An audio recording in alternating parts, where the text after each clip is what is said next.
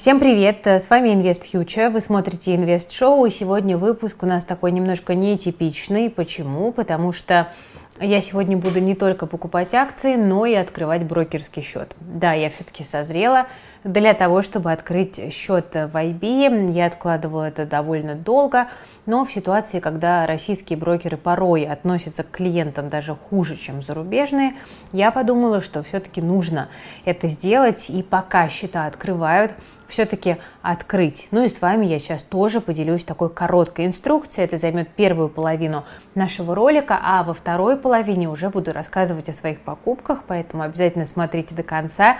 Ставьте лайк под видео сразу же, это помогает нам развивать канал. Подписывайтесь, ну и, э, собственно, поехали.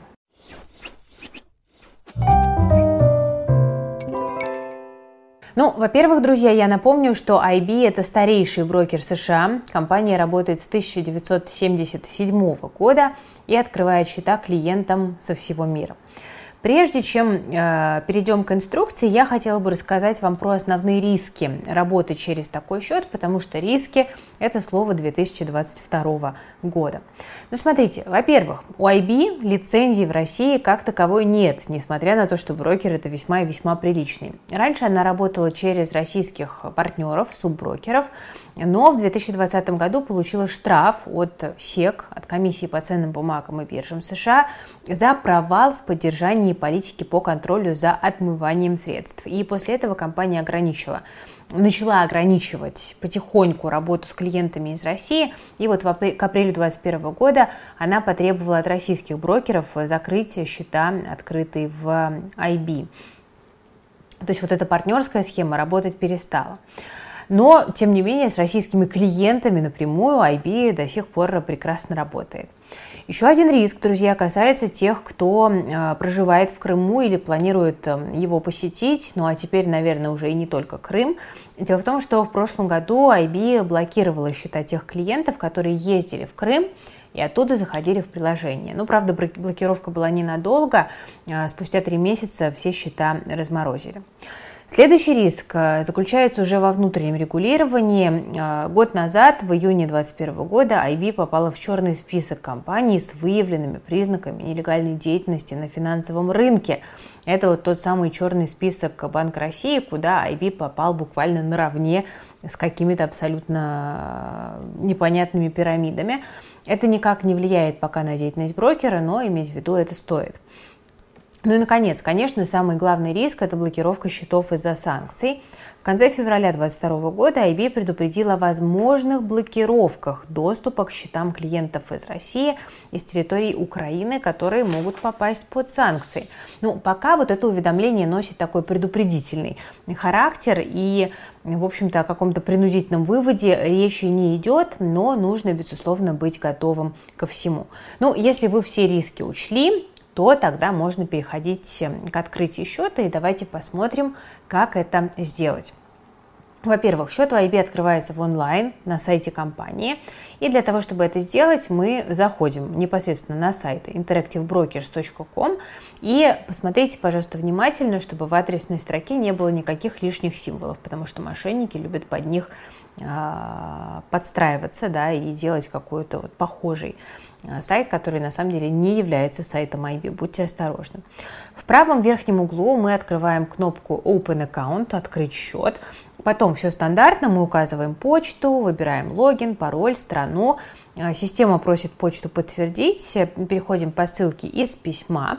Потом нам предлагают зайти в личный кабинет, там нажимаем логин и выбираем тип счета. А, вот тут интересно, частный или совместный, потому что пенсионный счет из России открыть не разрешат, это подходит только для резидентов США. Далее мы выбираем регион и язык, все понятно, и а, заполняем подробную анкету от ФИО до информации о доходах и опыте.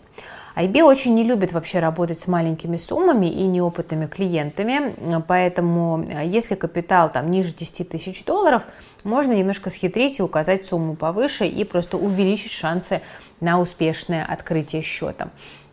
На этом этапе а, нас попросят с вами выбрать валюту счета, и в дальнейшем обратите внимание, что ее можно будет поменять, это не приговор.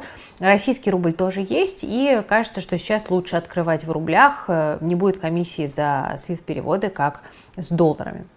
Когда все данные у нас, друзья, заполнены, мы подтверждаем через смс мобильный телефон. И следующий блок касается торгового опыта и инструментов, с которыми хочет работать трейдер. По умолчанию стоит э, маржовый, наверное, так это считается, маржовый счет, э, ну, маржинальный, да, типа того. Но брокер предлагает нам другой вариант, наличный. Наличный счет хорош тем, что мы там не можем залезть в долги, и уйти в минус, э, тут мы используем только свои деньги. Но шортить акции нам никто не разрешит. Плюс все расчеты по сделкам будут проходить в режиме Т+, а не моментально. А, а счет, который вот маржинальный, он предполагает торговлю с плечом. Поэтому, если хотите перестраховаться, не планируете брать плечи, то лучше выбрать наличный счет. Ну, если что, потом тоже его типа можно будет поменять на другой.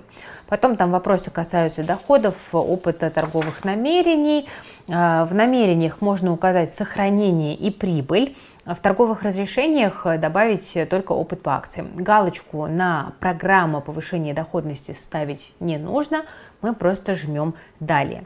Потом предлагают выбрать интересующие рынки. Если не можете пока определиться, можно все подключить. Это расходов никак не увеличивает. Потом, следующий шаг. Мы подтверждаем налоговое резидентство и отвечаем на заключительные вопросы. Проверяем данные для W8B, BEN, жмем галочку «Право на налоговые льготы» и выбираем «Россия». Ну и потом «Да». Подписываем форму и идем дальше. Внимательно читаем соглашения, которые нам предлагаются, и электронной подписью мы их с вами подписываем. Все у нас готово, и попадаем теперь уже на статус э, рассмотрения заявки. Если номер телефона не подтвержден, то система предлагает сделать это еще раз и пройти такую своеобразную идентификацию. Подтверждение личности можно пройти через фотографию паспорта или водительского удостоверения. Для подтверждения адреса можно выбрать страницу с пропиской в паспорте или счет за кварплату. Ну, это такая обычная практика, как на криптобиржах. А, но главное, чтобы там были ФИО и адрес.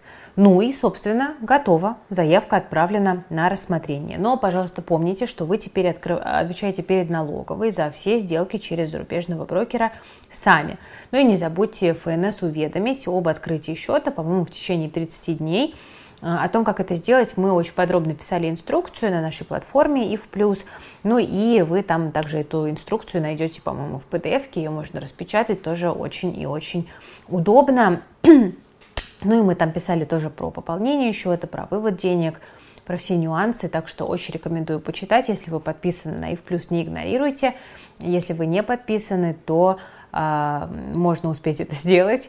В общем, ссылочку полезную я оставлю в описании на инструкцию, которая у нас на платформе лежит. Ну вот, собственно, я отправила заявку на открытие счета, так что надеюсь, что уже в следующих выпусках э, буду покупать иностранные акции через IB. Мне сейчас это кажется менее рисковым решением. Давно хотела это сделать, и дошли руки, но и вам тоже заодно рассказала, а, если полезно.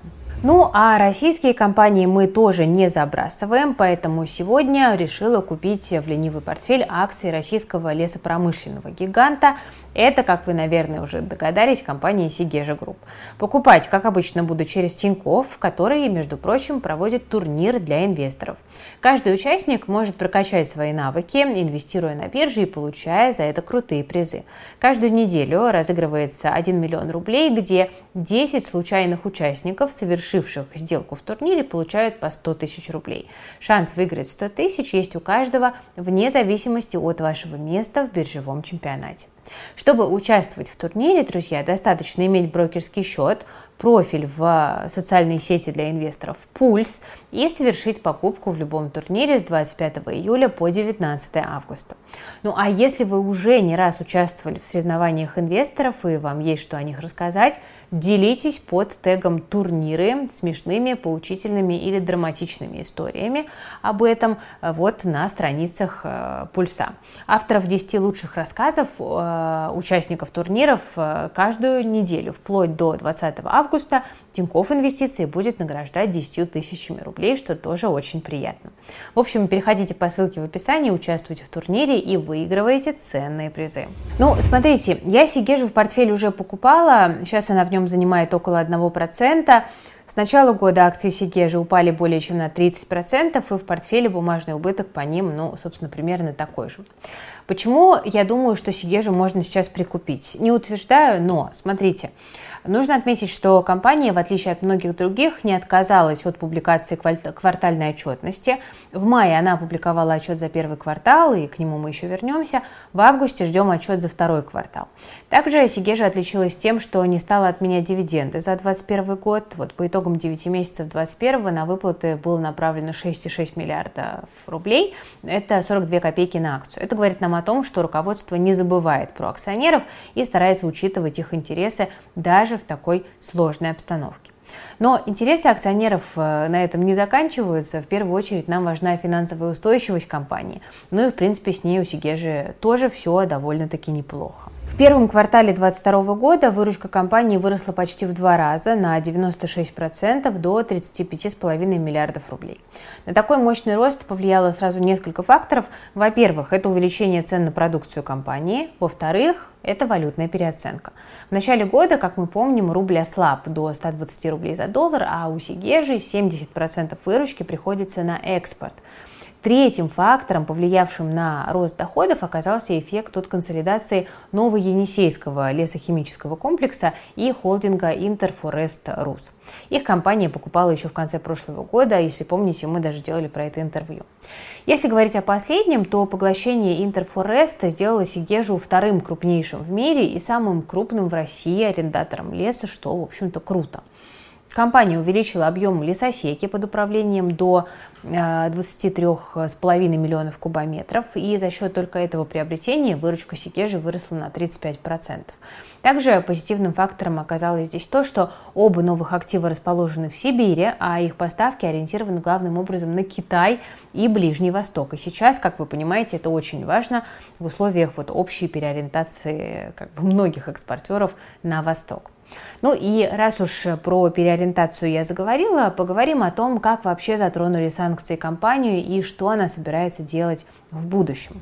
На страны Европы приходится около 30% выручки Сигежи, на Америку около 6%. Также на территории Евросоюза находится 6 заводов Сигежи по производству бумажных мешков, то есть компания это вообще-то подвержена санкциям. Но тут есть хорошая новость. Пока никаких ограничений ни со стороны Евросоюза, ни со стороны США в отношении компании не вводилось. Сигежа продолжает поставки в эти страны, хотя объемы она и уменьшила. Ну вот на фоне трудностей э, логистических объемы в первом квартале перераспределились на рынки Китая и Египта, и, вероятнее всего, Сигежа уже рассматривает запрет на экспорт части своей продукции со стороны Евросоюза как некий такой базовый сценарий, и к этому активно готовится. Но в отличие от тех компаний, в отношении которых санкции уже введены, у Сигежи тут есть фора, которую она, ну, буду надеяться, в своей стратегии сможет использовать. Но все-таки санкции так или иначе бизнес компании затронут. Практически все оборудование, которое используется в деревообработке, оно как бы европейское, а его обслуживание, соответственно, требует импортных компонентов. И в теории вот это все, наверное, решаемо, там параллельный импорт, да, замещение оборудования китайскими аналогами, но это требует времени и дополнительных затрат, что, конечно же, уменьшит маржинальность компании. Также вот еще одной проблемой является, как уже я упоминала, перестройка логистики. Отказ грузоперевозчика Майерска и других крупных перевозчиков от работы с Россией общая перегруженность транспортных путей в восточном направлении. Это все создает, конечно, дополнительные проблемы для бизнеса и, ну, опять же, бьют по маржинальности. Это факт. То есть таким образом санкции, конечно, все-таки влияют на бизнес э, Сигежа, но пока что, пока что ничего катастрофического не произошло, и все существующие проблемы, ну, в общем-то, выглядят решаемыми. Напоследок можно еще сказать про долговую нагрузку компании. Из-за поглощений и выплаты дивидендов э, чистый долг Сигежи подрос во втором квартале на 64%, 93 миллиарда рублей, но при этом соотношение чистого долга к ОИБДА снизилось э, до уровня 2,6 за счет роста доходов. Это все еще довольно высокий показатель, но, в принципе, для компании роста это ну, приемлемо. В дальнейшем, скорее всего, Сигежа будет работать над э, снижением долга в дальнейшем. Ну, давайте обобщим все вышесказанное. Бизнес Сигежи в этом году вырос, акции упали. Компанию санкции напрямую, по крайней мере, пока не затронули. Она продолжает публиковать отчетность и платить дивиденды. Поглощение двух крупных активов уже начало приносить свои результаты, и доходы компании, вероятно, продолжат расти в долгосрочной перспективе. Ну а главный риск – это, конечно, запрет со стороны Евросоюза на поставки российской древесины, но, как мы видим, пока они его вводить не торопятся. И таким образом Сигежа выглядит э, сегодня таким неплохим вариантом, чтобы э, добавить ее в портфель,